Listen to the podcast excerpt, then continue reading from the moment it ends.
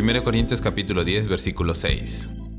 Esas cosas sucedieron como una advertencia para nosotros, a fin de que no codiciemos lo malo como hicieron ellos.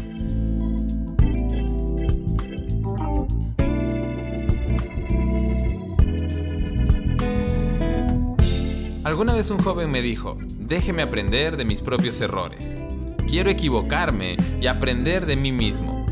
Pero la verdad es que aunque en la vida todos tenemos mucho por aprender, podemos hacerlo de diferentes maneras, no solo cometiendo errores. Con esta afirmación, no estoy negando el valor que tienen nuestros errores para enseñarnos grandes lecciones, pero lo que sí estoy diciendo es que esa no es la única forma de aprender. Podemos aprender escuchando los consejos, que creo que es la forma en que menos aprendemos.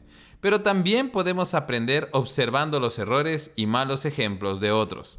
Y esto fue precisamente lo que el apóstol Pablo quiso enseñarle a la iglesia en Corinto, cuando les dijo, esas cosas sucedieron como una advertencia para nosotros, a fin de que no codiciemos lo malo como hicieron ellos.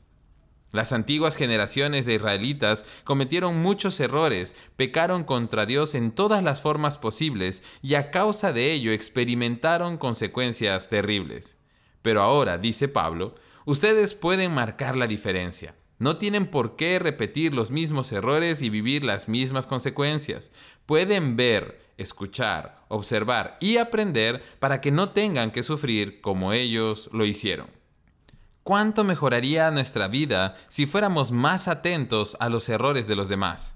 No para criticarlos, no para murmurar, ni mucho menos para imitarlos, sino para aprender lo que funciona y lo que no funciona, lo que es bueno y lo que no lo es.